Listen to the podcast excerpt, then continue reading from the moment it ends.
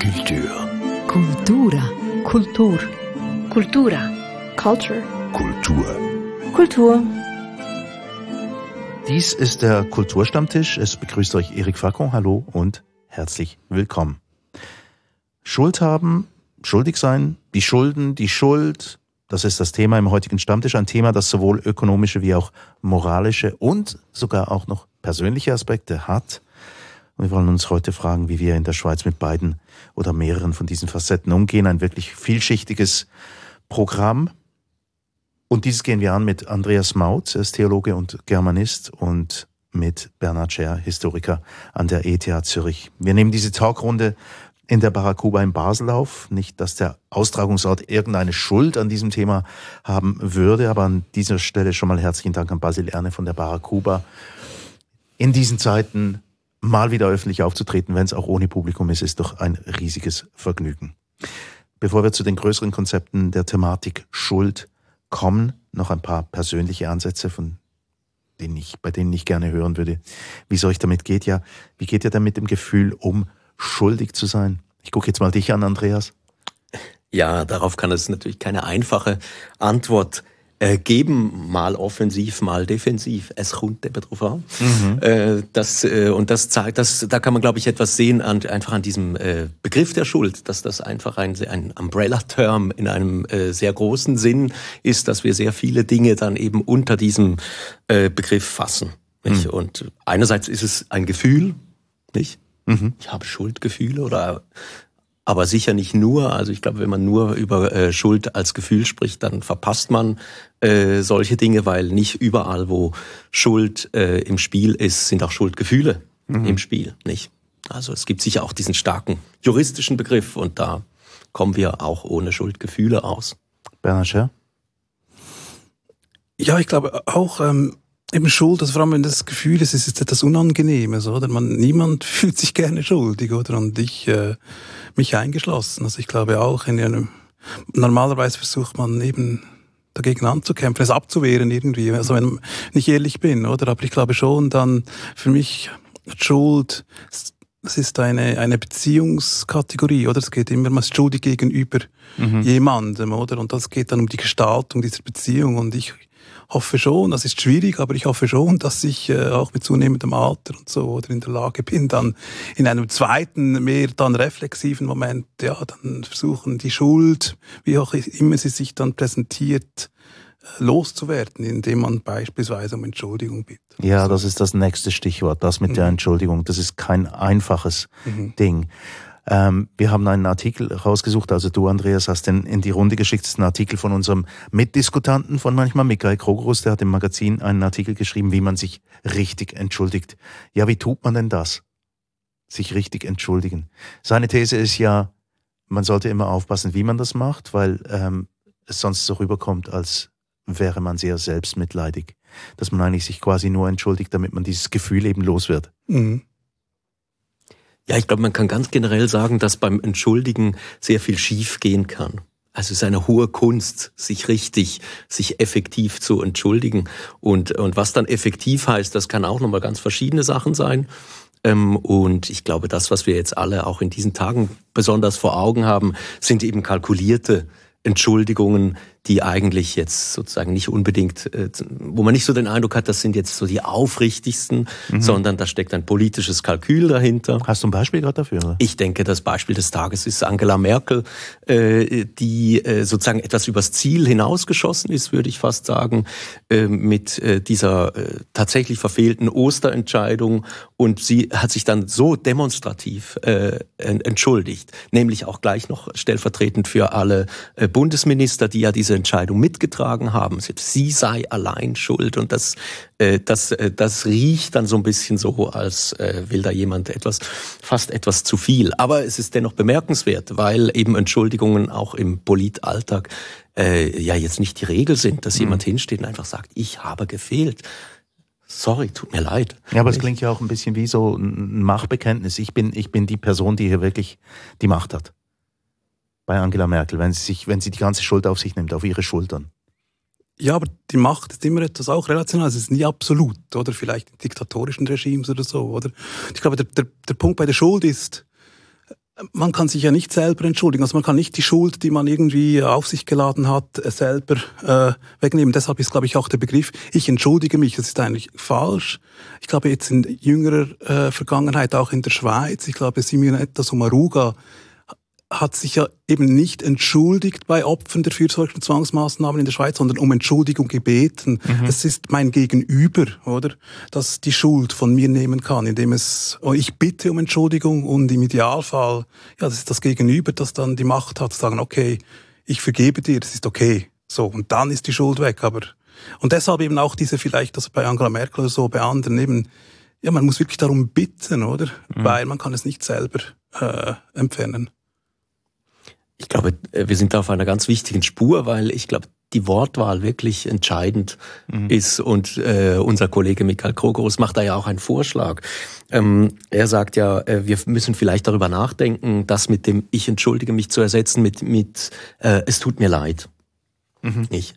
Aber ich würde sagen, ich bin mir nicht so ganz sicher. Ich, ich habe Sympathien oder ich mhm. verstehe seine Position, aber mhm. ich meine, dass mit diesem Ich entschuldige mich mhm. ist sozusagen der Appell an die andere Person, mhm. dann sich zu verhalten zu dieser Entschuldigung und auch zu sagen, hey, ist okay.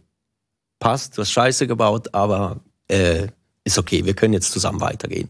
Äh, das steckt, meine ich, da drin noch, noch etwas mehr drin. Mhm. Und, äh, und eine andere sprachliche Sache, die einem immer wieder auffällt, ist nicht der, der Politiker, der präventiv sozusagen schon mal äh, seine Entschuldigung vorbereitet, indem er dann wochenlang sagt, ich bin mir keiner Schuld bewusst. Mhm, und sozusagen diese perspektivische Klausel einbaut, ja, ich bin mir, ich bin mir nicht bewusst, und man hört immer schon mit, äh, da, da, kommt dann, da kommt dann das Schuldbekenntnis. Also so war es zum Beispiel bei, äh, beim früheren deutschen Verteidigungsminister, nicht, der dann, ähm, dann lange abgestritten hat, äh, diese Plagiatsgeschichte, mhm. und dann schließlich unter dem unter Druck dann eben eine Druckentschuldigung, wie Michael sagen würde, äh, äh, vom Stapel gelassen hat. Und das zeigt, glaube ich, etwas anderes Interessantes, nämlich dass Entschuldigungen extrem vom Timing, vom richtigen Timing ab, abhängen. Nicht? Also man kann den guten Zeitpunkt auch verpassen, äh, weil das dann, wenn man sich zu spät entschuldigt, äh, weil das den ganzen Akt der Entschuldigung auch wieder aushöhlt. Ich glaube, es muss eben auch authentisch sein, oder? Das spricht, glaube ich, Michael auch an. Also ich meine, man wittert sofort, wenn eine Entschuldigung eben nicht ernst gemeint ist. Und eine Entschuldigung muss wirklich ernst gemeint, es muss tief gehen, oder? Weil wenn sich jemand bei mir entschuldigt und ich oder um Entschuldigung bittet und ich merke, er oder sie meint es nicht ernst, oder ja, dann vergebe ich ihm oder ihr einfach nicht, oder? Das heißt, wir können erst wieder weitergehen, dieses Kapitel abschließen, wenn es wirklich, oder? Äh, also du bist ja der Theologe, irgendwie Sühne oder sowas äh, leisten muss, oder? Dann, äh, wenn ich merke, es ist wirklich ernst gemeint, dann bin ich bereit, dir zu vergeben diese Disbalance in unserer Beziehung ist irgendwie äh, eben ausbalanciert und dann können wir wieder gemeinsam in die vor in die in die äh, in die Zukunft gehen. Aber es gibt eben mir auch Macht. Es gibt derjenigen Person eben die für Zeit vergibt eben auch eine gewisse Macht oder mhm. den Opfern sagen wir jetzt mal oder die es liegt an denen zu entscheiden, ist es authentisch ernst gemeint und die können dann ja vergeben oder nicht vergeben. Also es ist vieles, was ins Spiel kommt. Wortlaut, dann das Timing und dann schließlich auch noch ein Tonfall. Und was man gar nicht sagen sollte, ist Entschuldigung, aber. Ja, eben, da bin ich, da, da würde ich äh, sagen, aber meinerseits. ähm, man, man, kann, das, man kann das betonen, die, die richtige Entschuldigung, die ernst gemeint ist, die kommt ohne Wenn und Aber aus. Aber. ja, jetzt kommt ähm, dieses Wort. Es, man, äh, man entschuldigt sich immer für etwas. Es gibt einen Sachbezug irgendwie. Mhm. Und ich kann mir gut vorstellen, dass man bei diesem Sachbezug dann eben einen Unterschied machen will.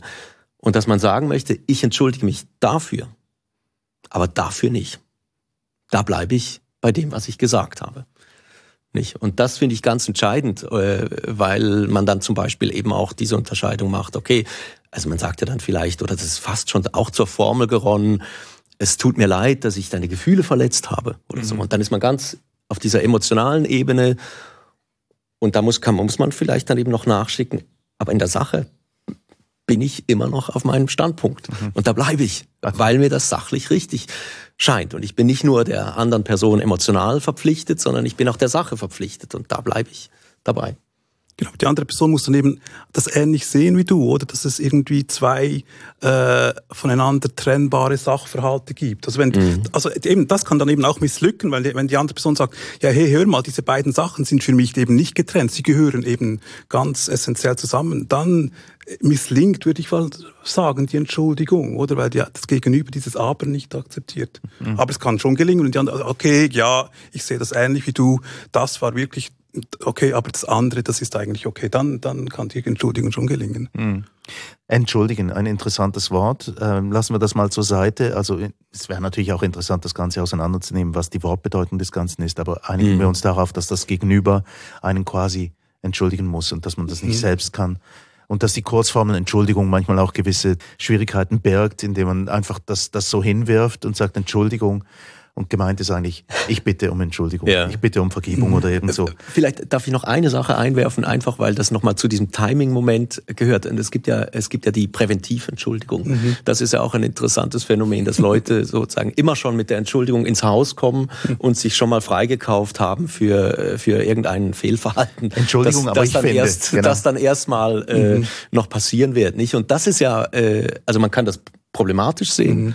Oder man kann auch sagen, das ist sozusagen etwas ganz Realistisches.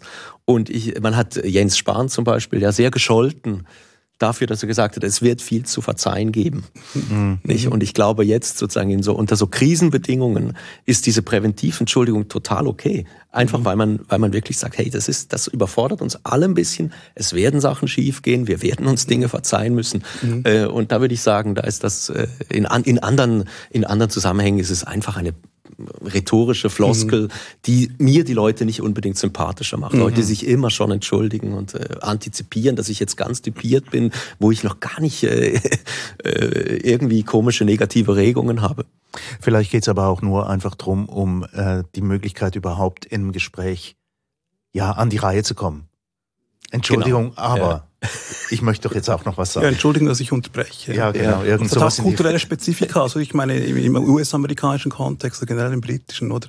Die entschuldigen sich auf immer, oder? Dass das überhaupt existieren. Also wenn dich jemand anrempelt, dann sagst du, oh, sorry, dass ich da irgendwie überhaupt im Weg gestanden bin. Ich glaube, da gibt es auch interessante dann so mhm. kulturelle äh, Unterschiede, oder? Wie schnell man sich entschuldigt oder was es dann genau bedeutet oder eben nicht. Ich möchte mal schnell ähm, in meine Kindheit äh, zurückgehen, dass wir das mit dem Entschuldigen mal ein bisschen auf der Seite, wobei es, es spielt natürlich immer auch mhm. mit. Mhm. Ähm, ist ja klar, weil der Begriff heißt Schuld. Ähm, ich weiß noch dieses, also als Kind, ich bin als Katholik aufgewachsen, dieses metaphysische Gruseln, das mich, das mich gepackt hat. Ähm, ja, in, in, in so Gebeten wie vergib uns unsere Schuld, wie auch wir vergeben unseren Schuldigern, bis man dann mal merkt, dass mit diesem uns ähm, nicht man selbst gemeint ist, sondern vielleicht die ganze Menschheit. Äh, die Idee dahinter, dass wir als Menschen einfach mal grundsätzlich mal schuldig sind an irgendwas, Schon eine schwere Bürde, oder nicht? Du fragst jetzt den Theologen. Ja, ich frage jetzt den Theologen, ja. genau. Gut. Ähm, dann, dann antworte ich zur Hälfte als Theologe. Gut. Würde ich sagen. ähm, also äh, der, der Bad Guy ist ja Augustin in diesem Fall, nicht? Der sozusagen diese Erbsündenlehre mhm. äh, äh, konzipiert hat und jetzt trägt die Kirche, vor allem die katholische, das als Last äh, äh so mit. Und man kann ihn dafür schelten und sagen, was, was ist, das widerspricht in unserer Intuition, dass wir alles, alle sozusagen Sünder sind und von immer schon schuldig. Ein Kind kommt zur Welt und ist schon schuldig äh, und so weiter. Mhm.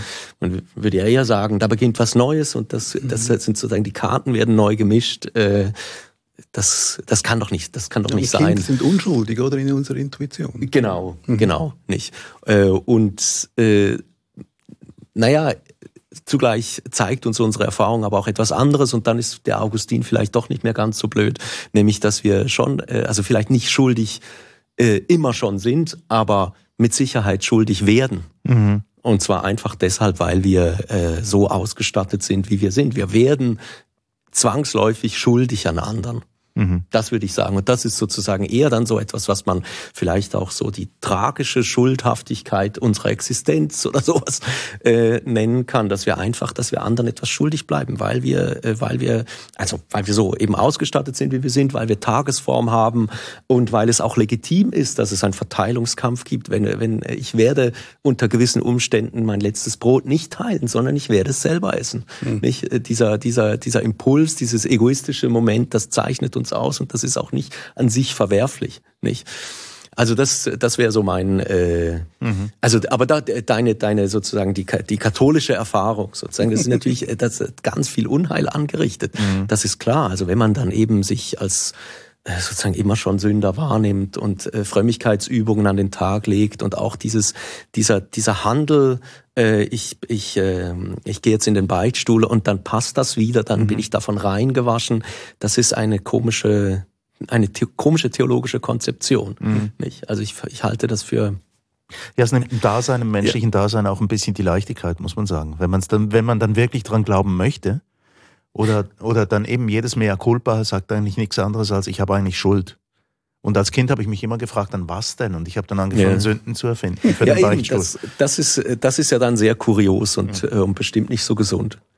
Aber es gibt, äh, wenn ich noch darf, äh, eine, äh, eine andere Sache. Du hast diesen, diesen Vers aus dem Vater Unser mhm. ähm, zitiert und äh, das kann man ja eben äh, auch wieder sehr negativ sehen. Vergib uns unsere Schuld, oh Gott, wir sind immer äh, die Sünder.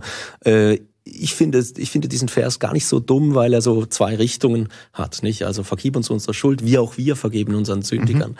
Nicht? Äh, und da kann dann auch die theologische Reflexion einsetzen und sagen, ja, okay, also, aha, ich bin jemand, der auf Vergebung angewiesen ist. Also Fehlerhaftigkeit des Menschen? Genau, und, äh, und weil ich das bin, kann ich auch anderen vergeben. Die ebenso fehlerhaft Also die sozusagen diese, diese, diese Doppelrelation. Mhm. Und das finde ich, das finde ich auch, äh, das kann man sozusagen theologisch hochfahren mhm. oder man kann es auch einfach so als eine sozusagen ganz Alltagsweisheit äh, ansehen und theologisch würde man natürlich sagen, ich kann, ich bin selber vergebungsfähig, weil mir immer schon vergeben ist. Mhm. Also das äh, das wäre dann so die, die theologische Variante. Weil es mir bewusst ist, dass, dass ich selbst auch Fehler habe und darum mich auch gegenüber anderen nicht als besser hinstellen soll. Ist das äh, ja, also das wäre jetzt sozusagen die, wenn du so willst, die horizontale Variante. Also die, die ich als Kind nicht begriffen habe. Oder? Ja. ja. Genau, eben und, und also dieses, also ganz egal, wie sehr ich fehle, ich bin angenommen von Gott, würde man dann so theologisch vielleicht sagen. Und weil ich das bin, deshalb habe ich auch die Fähigkeit, mich zu meinen Mitmenschen eben so vergebend zu verhalten. Ja, ich finde das interessant, das hat mich immer Wunder genommen. Also ich, ich, also ich wurde nicht katholisch sozialisiert, sondern ein bisschen so freikirchlich evangelikal fast, weil ein guter Kindheitsfreund von mir, der war der Sohn eines, eines, äh, eines Pfarrers in einer Freikirche und ich bin dann immer dann in den mhm. Jugendgottesdienst äh, gegangen und so. Und das ist so meine religiöse eben Prägung und dort hatte ich immer den, also einerseits war das immer einfacher, weil wir mussten ja nicht beichten, wir konnten ja jederzeit selber, ich hatte direkten Draht zu Gott, oder ich konnte ihn jederzeit gleich selber um, äh, um, um Vergebung äh, bitten. Auf der anderen Seite war ja dann das, und da gibt es ja auch große Theorien dann dazu, auch also soziologischer Art und historischer Art, oder mit dieser Prädestinationslehre. Also ich glaube, ich hatte dann immer den Eindruck, das Katholische sei schon viel leichter, weil ich mhm. meine, man kann irgendwie ein, ein sündhaftes Leben leben, dann fünf Minuten vor dem Tod oder beichten und dann ist es gut, oder? Während als Protestant Protestant, je nachdem, in welche Richtung man da, zu welcher Strömung man gehört, man nie genau weiß, oder ob man tatsächlich... Äh, ob es dann dort auch klappt. Ja, genau, oder mhm. ob, ob man ob, ob einem vergeben wird oder nicht. Und das gibt ja diese Schwere dann, oder, mhm. im Protestantischen. Aber dann, ja, im Säkular, also ich bin ja dann Historiker und dort, das fand ich immer interessant und das war interessant, hier zuzuhören. Andreas, ich hatte das Gefühl, also wenn ich jetzt quasi das äh, auf die Geschichte übertragen würde, glaube ich eben auch letztlich ähm, also ein Motiv, über das wir stark nachdenken, wir werden halt einfach in eine Welt geboren, die eine Geschichte hat, die gemacht worden ist, oder? Von Tausenden von Generationen, die vor uns gekommen sind. Diese Welt ist nun mal eben ungleich, oder? Und sie ist, es ist ungerecht. Und in dieser Hinsicht äh, habe ich mir eben überlegt, dass ob es da wie eine Art ein, ein Pendant gibt, oder? Also wir sind äh, sündig von Geburt an, jetzt nicht im theologischen oder so christlichen Sinne, aber es ist nun mal so, dass es einfach einen Unterschied macht, oder? Ob ich jetzt äh, in der Schweiz irgendwo in einer mhm. mittelständischen, schöne Familie mhm. intakt, äh, meine Eltern lieben mich, äh, geboren werde, oder keine Ahnung, irgendeinem Flüchtlingscamp irgendwo, meine Mutter ist auf der Flucht gestorben oder so. So, oder? Es ist eine extreme Ungerechtigkeit, oder?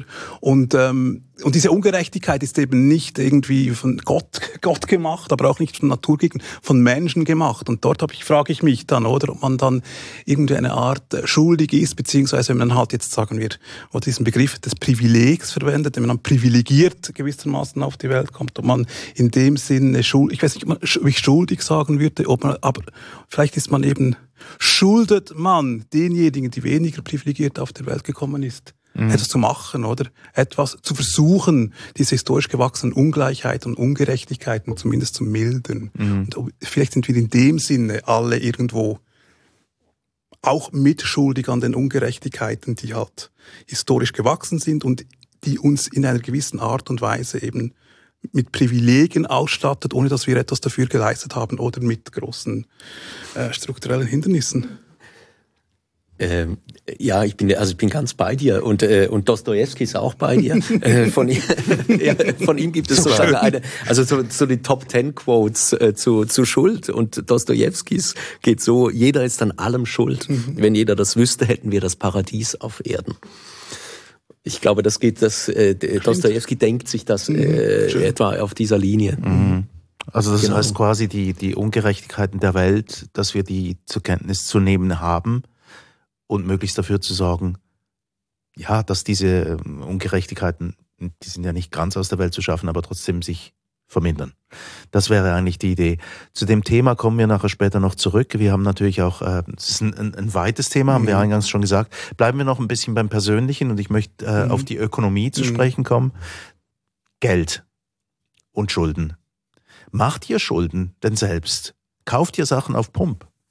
Ich nicht ich habe mir das überlegt. Ich glaube, also ich, meine These wäre so ein bisschen, das hat mit meiner Sozialisation zu tun, oder? Ich meine, ich komme aus einem bildungsbürgerlichen Elternhaus und ich glaube, eben diese, diese Ab, also Abneigung gegenüber Schulden, das, also ich kann das auch historisch anführen, oder?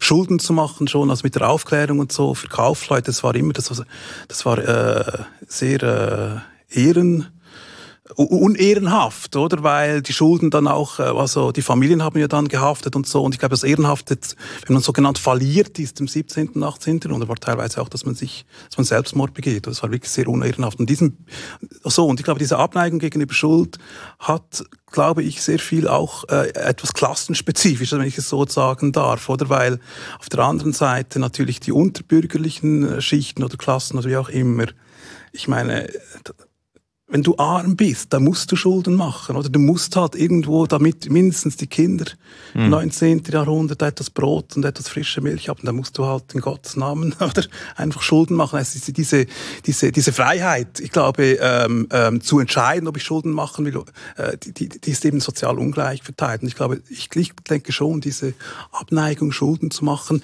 hat eben auch mit einer, äh, also wenn man sich Schuld, wenn man halt Schulden aufnimmt, verliert man ein Stück weit Autonomie, man macht sich abhängig gegenüber jemand anderem. Und ich glaube, diese Idee der Autonomie, die, glaube ich, schon ist sehr stark äh, ähm, bürgerlich äh, geprägt. Mhm. Ja, ähm, bin da auch ganz, äh, ganz nah.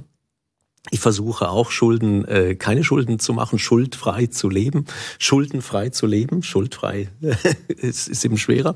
Ähm, mhm. äh, aber ich habe mich gefragt, also das ist mir nicht immer gelungen. Äh, also mhm. ich, ich, ich musste Leute äh, bitten, mich zu unterstützen. Und das Interessante daran, wenn ich mich jetzt auch also für unsere Sendung versucht habe zu erinnern, bei wem war ich Schuldner? Äh, dann merke ich, dass ich da ganz viel lerne über mein Beziehungsnetz. Mhm. Wen habe ich, also wo, zu wem kann ich gehen und sagen, hey, du, ich bin pleite. Ich brauche also ich brauch, ich brauch deine, ich brauche jetzt deine Hilfe. Äh, wo kann ich das machen? Wo fühlt sich das richtig an? Wo fühlt sich das gut an?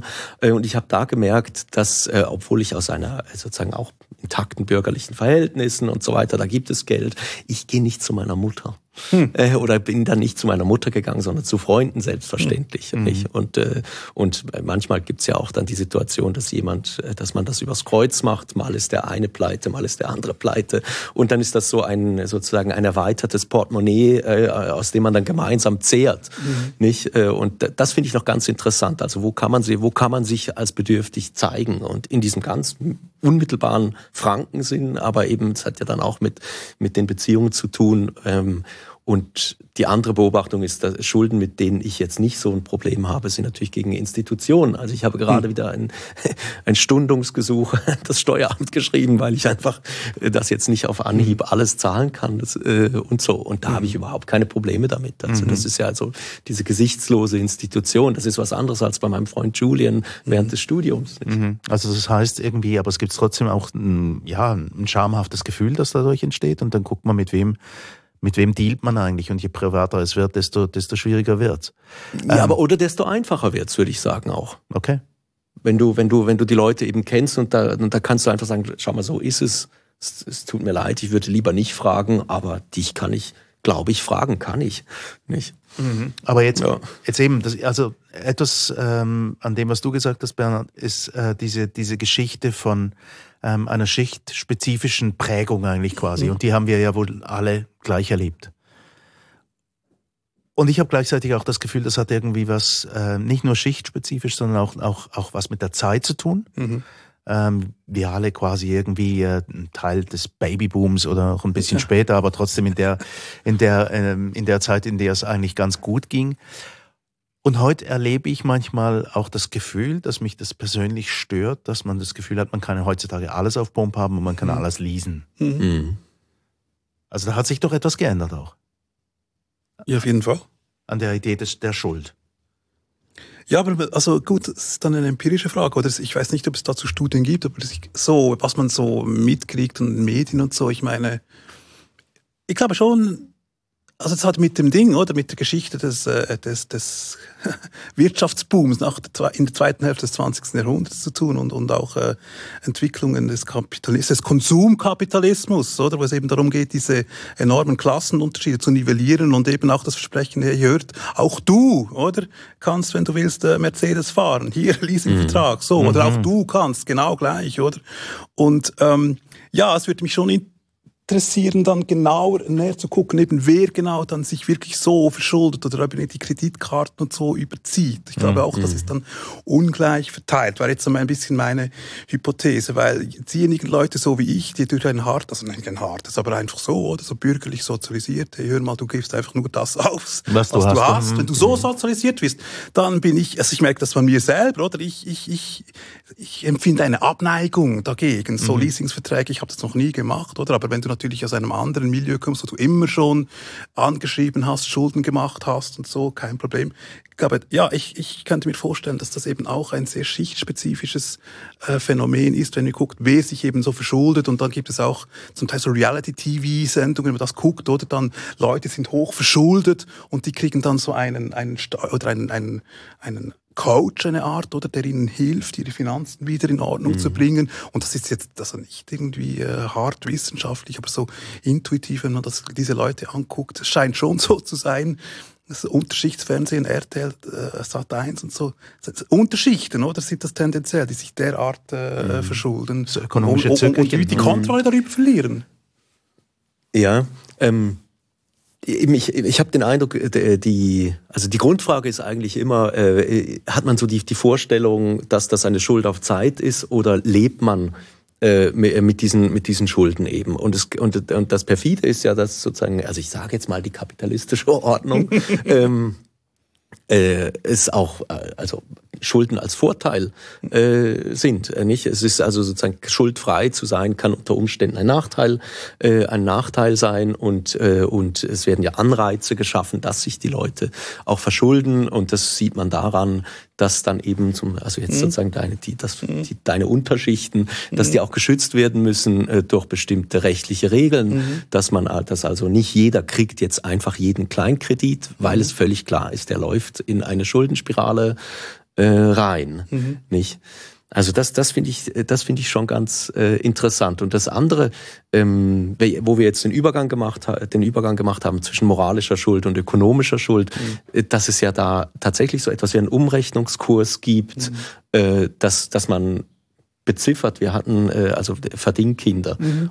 und so etwas. Ich habe das jetzt wirklich auch nochmal nachgelesen, mhm. was mich interessiert hat. Äh, was ist jetzt eigentlich diese, diese historische Schuld, wie viel ist die eigentlich jetzt wert? Mhm. Und die ist, die wurde pauschal, die wird jetzt pauschal vergütet, nicht? Man hat Anrecht auf 25.000 Franken, mhm. nicht? Und das ist auch eigentlich, äh, also kann man sagen, eine nachvollziehbare Regelung. Wir, wir machen das mit einem Pauschalbetrag. Oder aber man kann auch sagen, das nivelliert natürlich alles. Du bist dann einfach, du gehörst dann in diese Kiste, aber es gibt doch offensichtlich unterschiedliche Fälle äh, und äh, da, müsste, da, da müsste man höher vergüten, da müsste man mhm. tiefer vergüten. Und diese Umrechnung von einem Fehlverhalten in einen Betrag, das finde ich ganz, mhm. eigentlich ganz interessant, nicht? Ja, da, da sind wir jetzt schon fast beim nächsten Thema. Ich möchte noch eine Frage rausschieben, eine Frage lang. Ähm, mir scheint nämlich auch diese, diese Möglichkeit des Leasings und dieser vielen Pumpverträge, mhm. scheint mir auch so eine Art von Kapitalismusverteidigungsmechanismus zu sein. Man gibt, man gibt den Leuten, die kein Geld haben, quasi die Idee, ihr könnt auch teilhaben am großen Wohl der das Gesellschaft.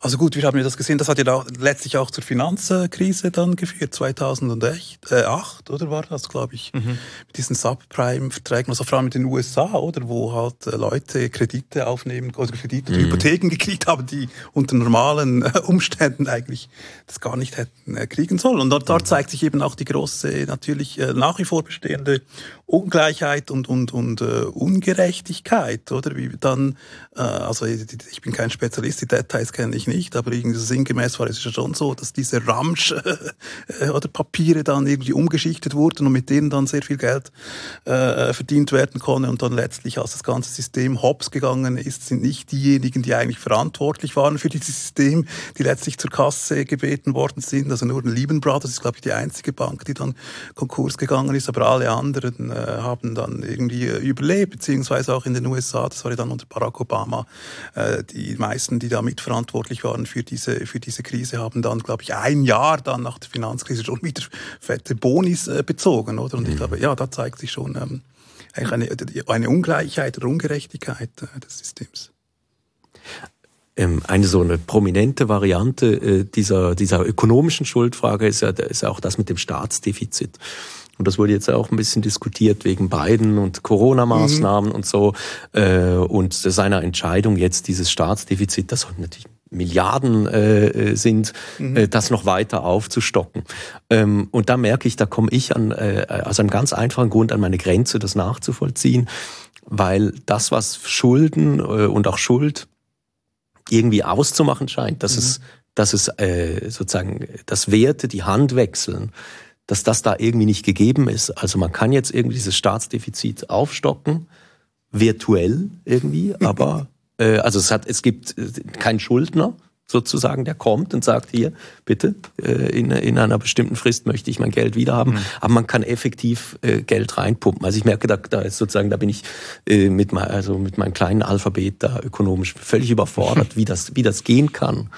Mhm. Ja, ich auch, ich auch. Aber, aber man kann schon feststellen, eben, also ich, ich blicke da auch nicht durch, oder? Und ich habe mich wirklich versucht, das zu, zu checken. Ich glaube, etwa zwei Minuten lang habe ich es begriffen, als ich so einen Podcast ge gehört habe von zwei wirklich super guten, hochspezialisierten Tagesanzeiger, Wirtschaftscrack-Journalisten. Mhm. Ich habe es zwei Minuten lang begriffen, dann habe ich es wieder vergessen, weil es so komplex war. Aber ich glaube, man kann schon feststellen, also eben, es gibt ja dann unterschiedliche Philosophien, also Staat, also äh, wirtschaftspolitisch, mhm. oder den sogenannten Keynesianismus, eher links, der eben sagt, ja, in einer Krise ist es Aufgabe des Staates, sich zu verschulden und eben zu investieren. Genau, was Biden jetzt und, macht. Und, und, äh, genau, das, was Biden macht. Und, mhm. äh, und das andere, das wir dann letztlich in der Schweiz haben, wo es mhm. einfach darum geht, nein, äh, eben Staatsschulden ist schlecht und ja, nicht verschulden. Mhm. Ja. Also die Fortsetzung dessen, was wir alle ähm, mhm. offenbar sehr gut gelernt haben, mhm. nämlich mach keine Schulden, mhm. ja. lease nix, mhm. ja. auch keinen Porsche. Genau. Und das hat schon, wenn ich dann noch einen Satz dazu, also eben, ich glaube dann, äh, das hat das ist kein Zufall in der Schweiz. Es sind eine sehr bürgerliche halt, äh, Gesellschaft. Und letztlich, ja, das ist ein Ausdruck einer, einer, einer, einer halt nach wie vor mehrheitlich bürgerlichen Regierung, die, die eben und das, ich würde sagen, es ist eben ein kulturelles Phänomen. Es gibt ja Ökonomen, also in, in der Ökonomie, es gibt ja da diejenigen, die sagen eben, genau, also ein Staat kann sich irgendwie mhm. grenzenlos verschulden. Also wir können mindestens festhalten, da gibt es keinen Konsens. Also wirtschaftswissenschaftlich kann man nicht irgendwie sagen, dasjenige oder dasjenige Modell sei besser. Das gibt mhm. für und wieder. Aber de facto, genau, die Schweiz äh, weshalb sie sich immer eben nicht für den Keynesianismus entscheidet, hat eben zu tun mit den Machtverhältnissen. Jetzt kommen wir doch zu den Verdingkindern in diesem bürgerlichen Land und äh, das ist quasi nur ein, ein Beispiel dafür, wo ich thematisch noch hin möchte zum Schluss, ähm, wie wir angefangen haben, darüber zu reden, dass wir über Schuld und Schulden reden mhm. würden. Hast du, glaube ich, als erstes gesagt, ja, in der Schweiz würden, würde Schuld tabuisiert. Mhm. Und das ist historisch gemeint. Ist das dieses eine Beispiel oder gibt es da noch mehr? Also Verdingkinder, was kommt da noch? Ja, es gibt ja viele. Äh ja, es gibt es, also, die sind ja in zahlreichen Debatten drin, weltweit und auch in der Schweiz, oder? Das ist, die laufen schon länger. Also die typischen Sklaverei, oder? Mhm. Äh, was in den 90er Jahren in der Schweiz vor allem auch diskutiert war, also mit Involvierung in, in, in die Shoah oder in den, in den, in den Holocaust, oder? mhm. äh, im Kolonialismus und jetzt in, und dann in der Schweiz, also Verdingkinder, hast du schon angesprochen, fürsorgerische Zwangsmaßnahmen, aber auch das, der Umgang mit den, den jenischen, mit den sogenannten Fahrern in der Schweiz, Fahrenden, oder? Ich glaube, dort kann man schon feststellen, dass irgendwie schon immer die Debatten, also dass man irgendwie, dass die Schweiz sich auf diese Debatten eingelassen hat. Das war ja nie irgendwie proaktiv, aber gut, das ist bei anderen Ländern wahrscheinlich auch so, sondern immer eben auf, auf, auf Zwang oder auf Druck gewissermaßen von außen oder von gewissen äh, sozialen Gruppierungen. Ja, ähm, ich, ich glaube, es ist in dieser kollektiven Dimension genauso, wie es in der individuellen ist. Äh, niemand steht äh, sozusagen so freiwillig, so ganz schnell spontan hin und sagt, hey, sorry, äh, das, äh, man hat, es gibt da die, einfach diese Widerstände. Und die Frage, die spannende Frage ist dann, wie es eben bei diesen großen kollektiven mhm. Schulden, wie man, äh, wie man damit umgeht, äh, mhm. wie, wie man die dann äh, irgendwie versucht wieder zurechtzubringen. Und, äh, und da gibt es ja auch so ein Stellvertretungsphänomen. Also, dass das sozusagen man nicht unmittelbar Täter, aber man mhm. hat sozusagen die Täter beerbt und mhm. muss das dann irgendwie äh, mit den Kindern möglicherweise der Opfer äh, irgendwie wieder aushandeln und dann kommt eben dann kommt sehr schnell die Frage äh, ist Was das ist das, zu tun, oder? ist das nur so ein ist das ein Gestus ist das mhm. ein symbolischer Akt und dann sagt man das ist nur ein symbolischer Akt nicht? Also ein Kniefall in Warschau, nicht? Willy Brandt, das wäre ja so die Ikone vielleicht von einem, von einem sprachlosen Gestus. Aber da gab es dann eben auch die Warschauer Verträge, mhm. die sozusagen dann effektiv das Verhältnis zwischen Deutschland und Polen auf, einen neuen, mhm. auf eine neue Spur gebracht mhm. haben. Äh, und so. Also äh, es ist noch schwierig, was Allgemeines dazu zu sagen, aber diese, mhm. diese, diese, der, der, das Gewicht symbolischer Akte, eben wie dieser Kniefall, das, das scheint recht hoch zu sein. Mhm. Genau, und dort also schließt wieder an, an etwas, was du gesagt hast. Ich glaube, es ist ganz wichtig zu sehen, dass eben ähm, die, die, moralische Kategorie der Schulden, die ökonomische Kategorie der Schulden, ich, ich glaube, die hängen eben ganz mhm. eng zusammen, oder? Also die Beispiele, die wir jetzt angesprochen haben. Letztlich, äh, und das geht auch wieder zurück zur Frage, also man muss es eben ernst meinen. Und wie zeigt sich, dass man es eben ernst meint? Es mhm. muss etwas daraus folgen. Jetzt auf der großen Politik, eben Warschauer Verträge, eben wie halt, oder? Das Verhältnis zu Polen neu regulieren. Im, Im, Fall von Deutschland eben auch Israel natürlich, oder? Unterstützen, also finanziell, äh, politisch, geopolitisch, äh, in, in, allen, in allerlei möglichen Hinsichten und auch gegenüber anderen Opfern. Also ich habe mich äh, auch äh, stark mit dem mit der sogenannten äh, nationalsozialistischen Zigeunerpolitik, also Schicksal Roma Sinti und so, äh, jenischen äh, Schweiz auseinandergesetzt. Und bei diesen Entschuldigungen, also sind wichtig auf einer symbolischen Ebene, glaube ich, sehr, oder? Aber es folgt dann eben auch immer mhm. dann auf, auf, quasi auf dem Fuß die Frage der Wiedergutmachung, die ökonomischen Wiedergutmachung.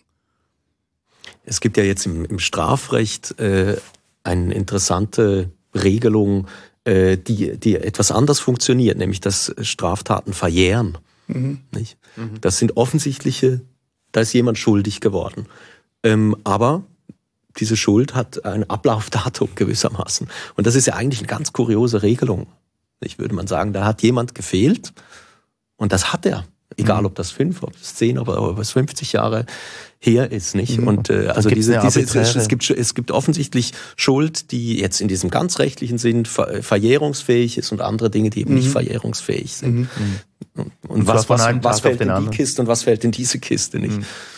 Genau, ja. das ist, glaube ich, also, ich glaube, Schuld ist etwas äh, inhärent, das ist jetzt auch in der Diskussion klar geworden, gehört irgendwie zum Menschsein. Und dann versuchen wir uns ja in Menschen, oder wir, wir organisieren uns in Gesellschaften, namentlich in Nationen, geben uns Rechtssysteme und dort, das Rechtssystem ist ja mhm. ein Versuch eigentlich auch mit dieser Schuldfrage Zu umzugehen. Ja. Beispielsweise auch, dass es eben nicht mehr diese, wie sagt man, oder, wo man nicht äh, Selbstjustiz mehr macht. Wir brauchen irgendein Gerichte, die das gewissermaßen ein bisschen äh, zivilisiert, oder mit so. Delegieren das, genau, damit delegieren das. Und dann die Verjährung ist auch so ein, ein, ein ein juristischer Mechanismus, aber manchmal klappt er eben nicht. Oder wenn wir das Beispiel der Sklaverei angucken, das ist 18., frühes 19. Jahrhundert, also selbst wenn, ich weiß nicht genau, wie es ist, aber selbst wenn das Recht gewissermaßen sagen würde, das ist verjährt, ich meine, letztlich ist es dann immer eine politische Frage und es kommt dann wieder hoch und wieder ein, äh, wird, wird dann eben halt äh, ein, eingefordert, dass man noch einmal halt neu äh, äh, darüber, darüber diskutiert. Und wenn es verjährt ist, ich glaube, es, es geht nicht nur einen juristischen Umgang mit Schuld, sondern letztlich auch äh, braucht es immer auch einen einen politischen. Ja, und dann, und da gibt es natürlich noch die, die persönliche Ebene, kommt dann noch dazu. Mhm. Oder? Also das, mhm. das, gegenüber der, der, der, Sklaverei dürfen wir uns immer noch schuldig fühlen,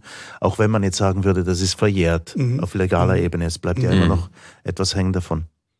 Ja, äh, es gibt jetzt wiederum aus der Religionsgeschichte noch so ein anderes Modell, das, das mir ganz interessant scheint. Das ist aus der jüdischen Tradition diese, diese, diese Institution des Erlassjahres. Mhm. Also, dass sozusagen alle Schulden einfach nach 50 Jahren auf Null gesetzt werden. Mhm. Dass man einfach sagt, hey, jetzt äh, verbrennen wir die Schuldbücher. Und dann haben alle wieder eine Chance. Mhm. Und das wurde ja dann in interessanter Weise übernommen in die, äh, in, den, in, in die katholische Theologie mit, mit, mit äh, dem Jubeljahr. Also wo es einen Generalablass gab für alle, sozusagen eine Runde, eine, frei, eine freirunde Gnade sozusagen. Mhm. Und, äh, und das ist dann auch natürlich wieder hochproblematisch, weil es da wieder eine Institution ist, die im Grunde sozusagen die Heilsverwaltung für sich in Anspruch nimmt. Da regt sich natürlich dann der reformatorische Widerstand. Ja, das ist eine Art von Generalamnestie Anästhesie. Genau. Ähm, Finde ich, finde ich auch einen interessanten Gedanken, dass man das macht, ab und zu mal alle irgendwie aus dem, aus dem Gefängnis nach Hause schicken, weil es jetzt eigentlich auch gut ist. Mhm. Ähm, interessanterweise, das, das Beispiel, und das möchte ich ganz zum Schluss noch erwähnen, äh, Michael hat das in seinem Artikel auch, genau dieser Kniefall von mhm. Willy Brandt damals in Polen. Und er sagt, beim sich entschuldigen für eine Schuld, ja, ist das Wichtigste, dass man das nicht nur sagt, es tut mir leid oder ich bitte um Vergebung, ich bitte um Entschuldigung, sondern man lässt auch gleich die Tat folgen. Und die Tat, die kommt auf zwei Ebenen. Auf einer Seite die Warschauer Verträge mhm. und andererseits noch der Kniefall. Ja, aber es ist noch vielschichtiger, oder? Weil Willy Brandt war Sozialdemokrat. Mhm. Sozialdemokraten waren selber Verfolgte des nationalsozialistischen Regimes. Und ich glaube, der Spiegel hat das damals eben sehr gut äh, treffend kommentiert, sinngemäß eben, also mit Willy Brandt. Hier kniet jener, der eben nicht knien müsste, mhm. weil er nicht schuldig mhm. ist, für all jene, die eben knien müssten, aber nicht knien wollen, oder? Das war, glaube ich, äh, der Punkt. Also Willy Brandt, eben als Sozialdemokrat, mhm. ist dann eben gekniet, stellvertretend eben für letztlich diejenigen. Äh, genau, die damals in Deutschland, also das, das ist vielleicht noch ein wichtiger Punkt, oder? Weil das hat eine wichtig, das ist ein wichtiger Teil der deutschen Geschichte, aber jetzt in jüngerer Zeit auch ein, eine größere Geschichte, weil äh, Deutsch, in, in, das hat ja auch dazu beigetragen, dass Deutschland eben seine Identität völlig umgebaut hat, oder? Und der Begriff des Tät, der Täternation ist in, in diesem Kontext entstanden, mhm. oder? Dass sich Deutschland als Nation sieht, das eben nicht. Am Anfang haben sie sich als Opfer, sie, sie waren eigentlich die größten Opfer des Nationalsozialismus, oder? Äh, und, und eben in, diesem, in dieser Phase dann eben so umgepolt. Wir sind ein, eine, eine Nation äh, von, von Tätern. Und ich glaube, das war ganz wichtig, wird im Moment eben auch sehr intensiv diskutiert, interessanterweise. Also ich weiß, äh, Susan Neiman ist eine amerikanisch-jüdische äh, Philosophin, hat ein Buch geschrieben, auf Deutsch übersetzt von den Deutschen Lernen. Und sie macht dort das Argument, das Argument oder diese eben diese Reflexion, dass man eben Nationen irgendwie der Zugehörigkeit einer Nation auch eine Täterschaft mit äh, implizieren kann. Oder sie sagt dann, die USA müsse eigentlich von dem lernen, weil äh, im Umgang mit der Sklaverei-Vergangenheit oder die USA eigentlich immer noch irgendwie dort stecke, wo Deutschland so in den 50er und frühen 60er Jahren gesteckt habe, eben in dieser Phase des Denials, der mhm. Abwehr, oder? Mhm. Und okay. ja, da, da geben sich im Moment, glaube ich, ganz, ganz neue ähm, äh, ja, Diskussionen. Äh, ähm, so auch so eine mögliche Fährte, die wir jetzt verfolgen könnten, wäre die äh, mit der Nähe von Schuld und Scham, nicht? Ähm, und man hat natürlich eben in, der Nachkriegszeit dann von Kollektivschuld gesprochen mhm. und, äh, und eine Alternative war dann zu sagen, ja, das, aber das äh, sozusagen, es, gibt, es kann so etwas wie Kollektivschuld jetzt vielleicht in einem strengen Sinn nicht geben. Es waren nicht alle jetzt in einem harten Sinn Täter, aber es kann so etwas wie Kollektivscham geben, dass es also diesem, mhm. äh, äh diesem Land, dass dieses Land in ganz hoher Weise sozusagen schuldig geworden ist und dafür können wir uns schämen und das ist dann irgendwie nochmal eine andere eine andere Weise Verantwortung zu übernehmen als, äh, als das mit der, mit der Schuld.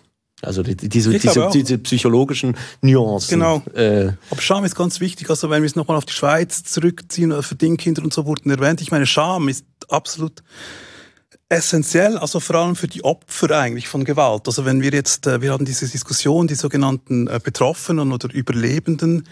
Ähm, ich meine, eben, die wurden verdingt, die wurden irgendwie zwangssterilisiert, die wurden von ihren Eltern getrennt, die wurden in, in keine Ahnung, 20, 30 verschiedene Heime gesteckt, mhm. Pflegefamilien in einem kurzen Leben von irgendwie 20 Jahren.